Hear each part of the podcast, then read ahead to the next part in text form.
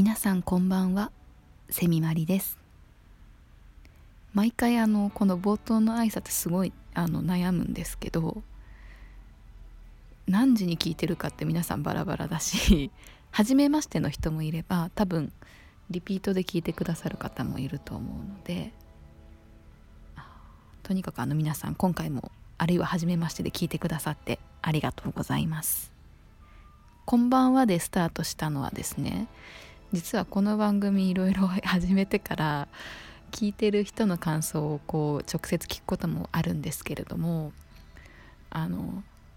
夜中に聞くと結構な確率で寝ちゃうっていうのをいろんな人に言われまして。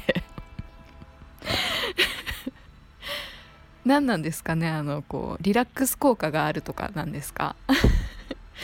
やでもあの目が覚めるとかじゃなくてあの寝ちゃうんだったら褒められてるのかな、まあ、あのまあ寝る前の貴重な時間に聞いてくださってとにかくありがとうございます。なのであのそういった方のためにってわけではないんですけれどもあのちょっと割と偏愛編結構あの癖が強くて 聞く人を選ぶっていうところもあったり、まあ、寝る前の時間に聞くにはちょっと私のテンションも上がりきってあのテンポが速いのでもうちょっとこう安眠できるようなフリートークの回を作ろうかなと思いまして。でまあ「こんばんは」というご挨拶で始まりました。はい。もちろんあの昼間に聞いていただいても結構ですので あのお時間ございましたらお付き合いください。であのフリートークということでまああの好きなものについて話すのもいいんですがゆっくりこうリラックスして聞ける話題何がいいかなということで考えたんですけどもそもそもまああのラジオを、まあ、前からやりたいっていうお話をしたと思うんですけど最初に。まあなぜラジオかみたいなところをこう掘り下げて考えた時に、まあ、ラジオと私ということでちょっとお話ししたいんですけどあのちょっとまあこの話をするにあたって恥ずかしい話をしなきゃいけないというかなんというか 歴史を掘り下げるとまあ学生時代ですかね。中学高校ぐらいかな？の時の話になるんですけど、まあ、あの友達少なかったじゃないですけど あの休みの日に、まあ、友達と外にガンガン遊びに行く方ではなかったので私。でまああの部活もやっていたのであの割と家でこう過ごすことが多かったというかインドアだったんですよね。でまああの休みの日時間があったらこう家部屋で過ごす時にあのラジオをつけることが実は多かったんですよ。でまあそこであのいろんなラジオを流し聞きしてたっていう歴史 を持っておりましてあの結構どんな番組聞いてたっけなっていうのをいろいろ思い起こしてたんですけどすごい懐かしくってあの番組名を思い出せないのもあったりするんですけれども土日って結構あのいい番組がすごく多くって思い出深いとこで言ったの土曜日だったの？サントリーサタデーウェイティングバーアバンティ。ご存知ですか？ちょっとマニアックな話になっちゃいますけれどもこれすごいよくできた番組でバーの中でこうカウンターで飲んでるっていう設定でこう他の席に有名人だったり芸能人だったりその日のゲストの方がお食事に来てる飲みに来てるっていう設定でその話に聞き耳を立てるっていう設定なんですよ。すごくないです？ラジオでそういう設定。あ多分この番組ご存知の方はそうそうそれそれってなると思うんですけど知らない人は多分ハテナになると思うんでちょっと調べて是非音源あれば聞いてほしいなと思うんですけどあの結構 BGM にちゃんとそのバーのジャズのミュージックだったりあとシェイカーとかグラスとかあの氷を用意する音とかも入れていて本当にバーにいるような感覚でその話を流し聞きできちゃうみたいな感じなんですよ。それがね本当にすごい素敵でよく何か作業をしながら勉強したりとか漫画読んだりとかしながらこう聞いてたのを思い出しましたあとはあの日曜日がとにかくラジオすごい豪華であの山下達郎さんの「サンデーソングブック」とか あれもいい番組ですよね。まあ DJ がまずすごい山下達郎さんっていうのがすごい豪華なんですけどもあの歌はすごいよく知ってるんですけどこう実際に喋ってるところってなかなかねその歌手の方って見たことないし山下達郎さんなんてその当時音楽番組にそんな顔を出すような 方でもなかったのですごいテンションが低めというか喋りが結構ローなんですよ常に。ローなんですけど聞いてるとすごい癖になるっていう、この進行がすごいよくってで選曲もすごい素敵でやっぱり音楽精通している方だけあっていろんなうんちくが聞けたりとかしていやなんかこう聞いててすごい面白かったですね。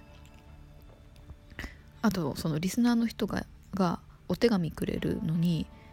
いまだにそのメールとかじゃなくてハガキとかで来るっていうのもすごいいいなと思って。幅広い層が聞いてるんだなっていうのが分かってすごいいい番組だなと思ったのを思い出しました。そう日曜はこの「サンデーソングブック」はじめあとあれですよね。福山雅治さんもラジオの番組をも確か持ってて今あの福のラジオっていうのをやってるのかな？ですけど昔はあの私が聞いてた時は鈴木トーキング FM っていうのでやってたんですよね。これがまたねあのさっきの山下達郎さんと同じじゃないですけど福山さんもまあ歌手なので歌声は知っていても喋ってる時のキャラクターっていうのがどういう人かっていうのはなかなかね掴むきっかけないと思うんですけど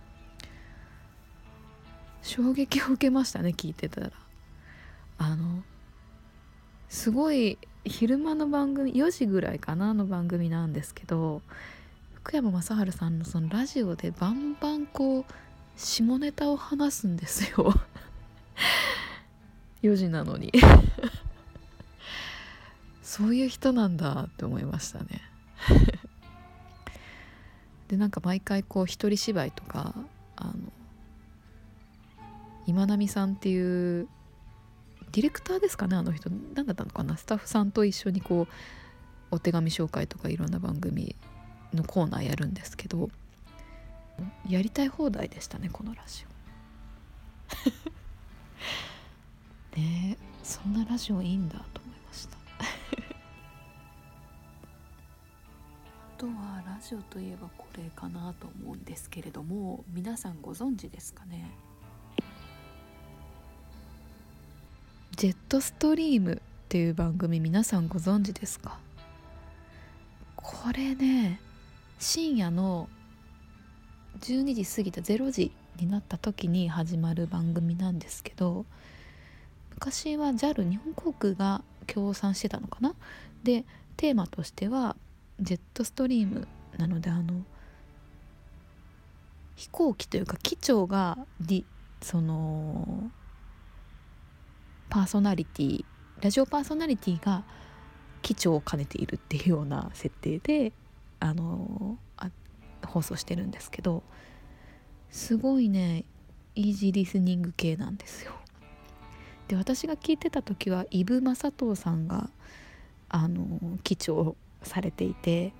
渋い声でねされるんですよね。あの有名な冒頭のね。あのすごい印象に残りますよね。微妙にちょっと年によって変わってたりするみたいなんですけどオープニングも。実はあの私ちょっと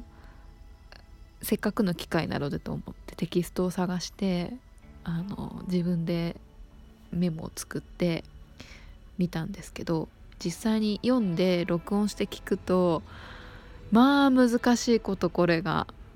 普段使わない言葉ばっか。こんな難しい言葉使わない。あの夜のしじまとかすごいポエティックな言葉。使ったことがなくてちょっとググりました。いやでもすごいねあの夜に聞くと落ち着くというかあのジェット気流の中を飛行機が飛びながらこの機長と空港とのこの電子でのやり取りの音とかが混じるのをバックにミスターロンリーがね流れてくるっていう世代のジェットストリームを私は聞いてたんですけどもすごくいいんですよ。はい、ちょっとだけ冒頭冒頭っていうかあの朗読しようと思ったら技術がいるので言葉の紹介をちょっとすると知らない方のために遠い地平線が消えて深々とした夜の闇に心を休める時遥か雲海の上を音もなく流れ去る気流はたゆみない宇宙の営みを告げています。これ冒頭の2号ですね。って言ってその後ずっと空に夜の空に関する情景をバーッと朗読されてで最後に「これからのひととき月曜から金曜の毎晩あなたにお送りする音楽の定期便ジェットストリーム。ここで初めて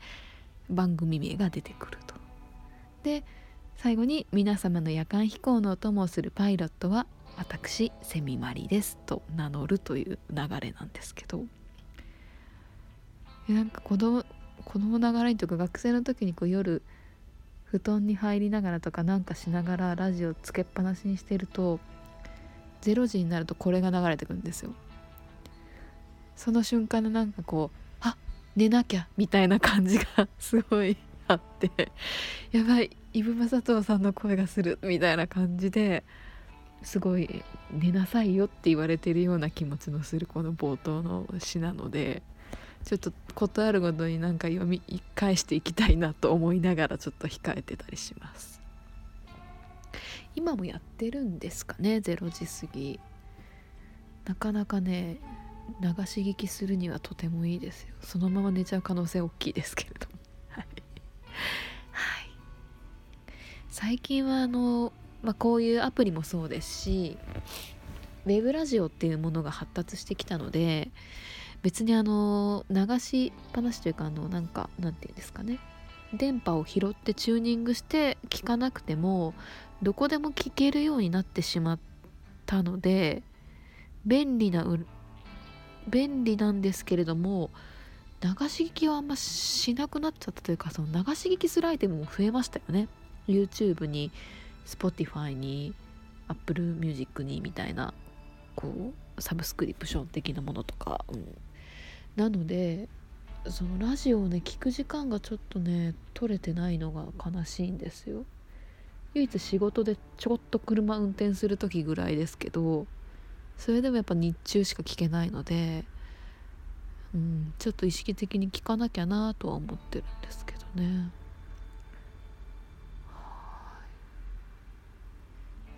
ラジオと私ということでここまでお話ししてきました。おそらくラジオ聴いてる方の中には私と世代もまああの地域も趣味もバラバラな方たくさんいると思うんですけど番組どうでしたかね？違うからこそ多分全然違う人が引っかかったりするのかな？いやわかるとかいうコメントしてくれたらめっちゃ喜びます。イブマサト世代ですとか言われたらすごい。えでもみんなイブマサト世代なのかな？何年やってるんだろう？そこ調べてないな。うん。ちょっと嬉しいかも。